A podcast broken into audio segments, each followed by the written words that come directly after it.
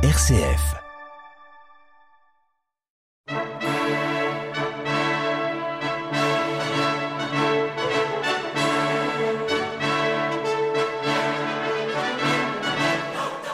Charpentier ou philosophe, reine ou paysanne, pape ou bergère, ces hommes et ces femmes de toutes les époques et de toutes les nations ont agi pour le bien de l'humanité et pour la plus grande gloire de Dieu.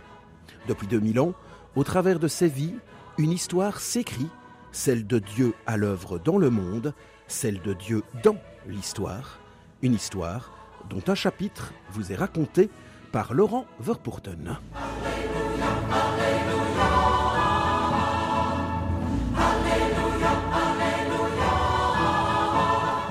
Aujourd'hui, Isidore de Séville, l'instituteur d'Occident.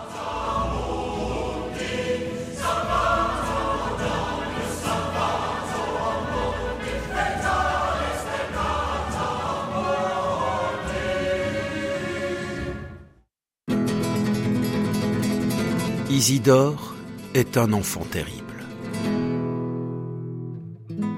Ni les remontrances, ni même le martinet ne réussissent à dompter ce caractère farouche et indépendant.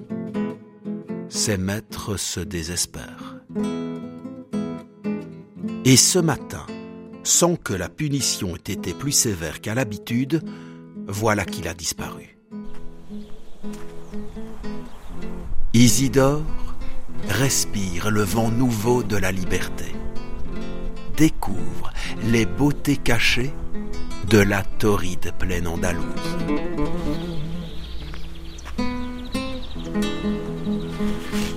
Après plusieurs jours d'errance, exténué et assoiffé, il s'arrête près d'un puits pour s'y désaltérer. Pourquoi son regard s'attarde-t-il aux détails de la pierre de ce puits, au demeurant tout à fait banal? Le cœur de la pierre de la margelle est creusé par la corde de descente du seau. Comment une pierre si dure peut-elle se trouver entamée par de simples brins de chanvre? Demande-t-il, l'air pensif, à une paysanne venue puiser de l'eau. Tout simple, lui répond-elle. Malgré sa faiblesse, la corde, plusieurs fois remplacée, a fini à la longue par user la pierre. Ainsi, pense le jeune Isidore. malgré mon esprit rebelle et volage, l'étude finira bien, en moi, par creuser son sillon. Et de ce jour, Isidore accepte de se plier aux rigueurs de l'étude. Mais qui est Isidore? Né vers 570, il est le benjamin des quatre enfants, qui seront tous canonisés, de Séverien et Théodora, nobles hispano-romains alors établis à Carthagène, port méditerranéen de Murcie, province de l'Espagne méridionale. Au lendemain de la reconquête de Carthagène par l'empereur byzantin Justinien, qui reprend ainsi une partie de l'Espagne aux Visigoths, ariens venus de Gaule, la famille d'Isidore se réfugie à Séville. La capitale andalouse, arrosée par le Guadalquivir, est située au cœur de la province la plus romanisée de toutes les Espagnes. À la mort précoce de ses deux parents, Isidore n'a que cinq ans. L'orphelin est confié à son frère aîné, Léandre, fin lettré et évêque de Séville depuis 576, et à sa sœur, l'abbesse Florentine. Je l'aime comme un véritable fils, écrit Léandre à propos du garçonnet, qu'il élève cependant dans la plus grande sévérité. C'est ainsi qu'Isidore entre dès sa plus tendre enfance au monastère, où il se passionne pour les études malgré son esprit rebelle. Il passe des journées entières à dévorer les œuvres d'Augustin, initié par son mentor, le fidèle Léandre. Les bibliothèques du monastère et de l'évêché n'ont plus de secret pour le jeune érudit qui devient rapidement un bibliophile reconnu.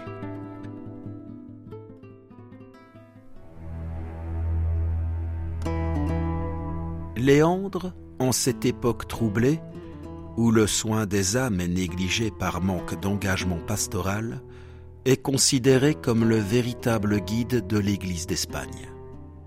Il s'engage dans la conversion au catholicisme des souverains ariens.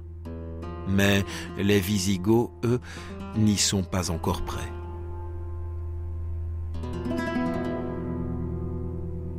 Léandre vient de convertir Herménégilde, le fils du roi Aria Léovigilde. Furieux, ce dernier décide de persécuter les catholiques. Le conflit religieux dégénère en une guerre civile qui dure deux ans et aboutit au siège de Séville en 585. Le 13 avril de cette année sanglante, Léovigilde fait sauvagement assassiner son fils, Herménégilde, qui refuse d'abjurer le catholicisme. L'atrocité de ce crime ouvre les yeux du jeune Isidore. Il est grand temps que la division religieuse de l'Espagne prenne fin.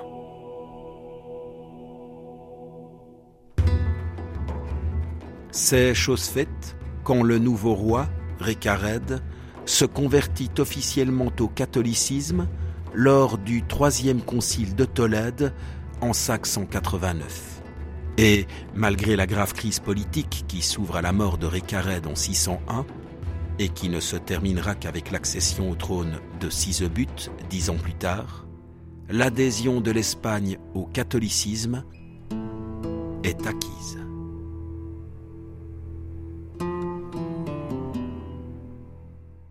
À la mort de Léandre, en l'an 600, Isidore lui succède. Il a trente ans et enfin il peut voler de ses propres ailes. Car s'il a toujours voué une admiration sans limite pour son frère aîné, Isidore a également souffert de son autorité. Quand il s'installe sur le trône épiscopal, se doute-t-il qu'il va l'occuper, sans interruption, pendant près de quarante ans? Cette question ne l'effleure même pas. Son esprit est ailleurs. En effet, le peuple wisigoth vient de se convertir au catholicisme. Rien ne peut rendre plus heureux le nouvel évêque de Séville qui, depuis longtemps déjà, est favorable à une fusion de la force gothique et de l'Espagne romaine. Soucieux de préserver l'héritage de son frère et de poursuivre son œuvre, Isidore devient conseiller de plusieurs souverains, en particulier Sisebuth, le roi poète, auquel il dédie l'œuvre de sa vie, intitulée Étymologie sur l'origine de certaines choses. Car Isidore est un intellectuel. Écrivain prolixe, c'est l'auteur médiéval le plus lu et le plus copié jusqu'à la fin du Moyen Âge. Il a laissé plus de mille manuscrits sur les sujets les plus divers. La nature, les nombres, le savoir antique, l'histoire des la Bible, les offices ecclésiastiques, la vie chrétienne, la pauvreté, la linguistique. Bref, il écrit surtout avec un objectif, préserver et transmettre la culture antique. Celui à qui l'on doit un véritable style isidorien, une renaissance isidorienne, subtil mélange de profane et de sacré, a joué un rôle essentiel dans la formation intellectuelle de l'Occident.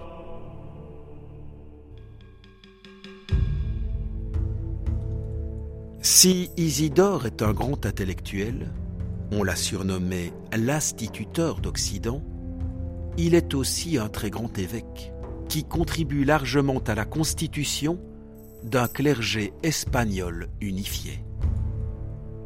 La pastorale et la formation du clergé sont des soucis presque obsessionnels pour le pieux évêque. Ainsi, dans un ouvrage consacré aux offices ecclésiastiques, il décrit les moyens d'une pastorale adaptée aux diverses catégories de chrétiens. Surtout, il rappelle à chaque ecclésiastique sa place, et son devoir.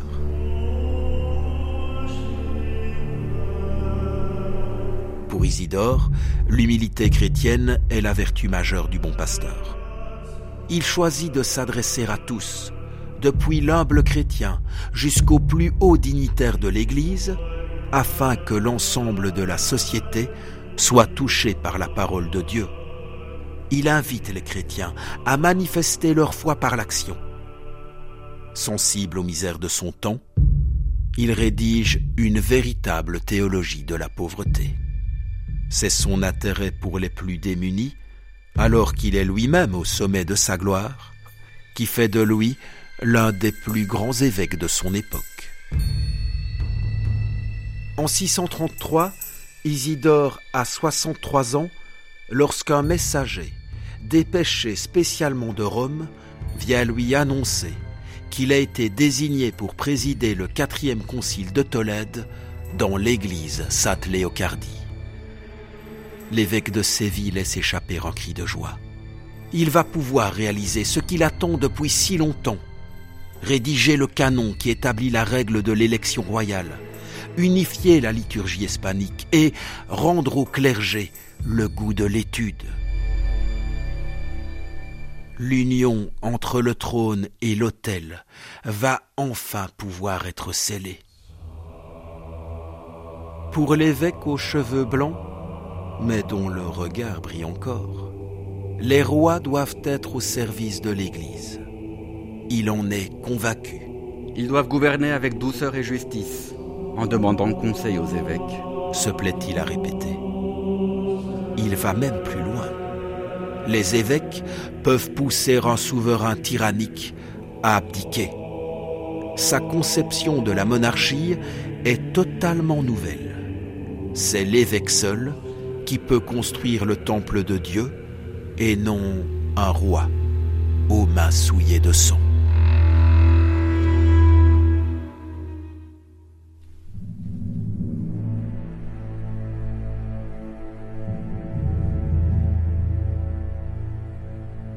Comme Grégoire le Grand, Isidore aurait voulu se faire moine pour se consacrer à l'étude et à la vie contemplative.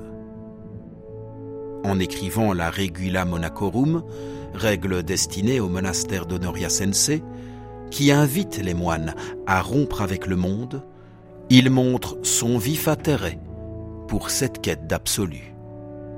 L'évêque meurt à Séville le 4 avril 636 et, en ce doux printemps andalou, c'est toute l'Espagne qui pleure, le dernier père de l'Église occidentale.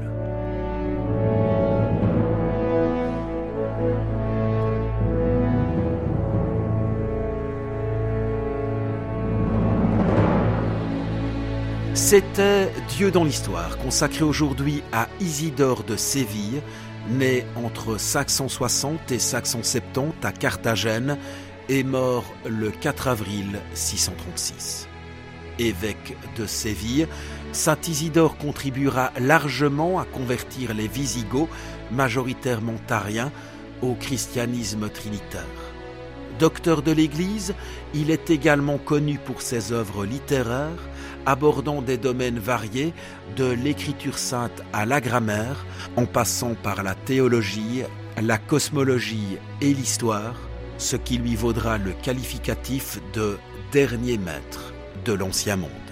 Saint Isidore de Séville présidera aussi en l'an 633 le quatrième concile de Tolède, au terme duquel sera décrété l'uniformité de la liturgie dans tout le royaume visigothique, ainsi que l'obligation pour les évêques de fonder des séminaires dans leurs évêchés afin de bien former le clergé et de répandre la culture chrétienne et antique.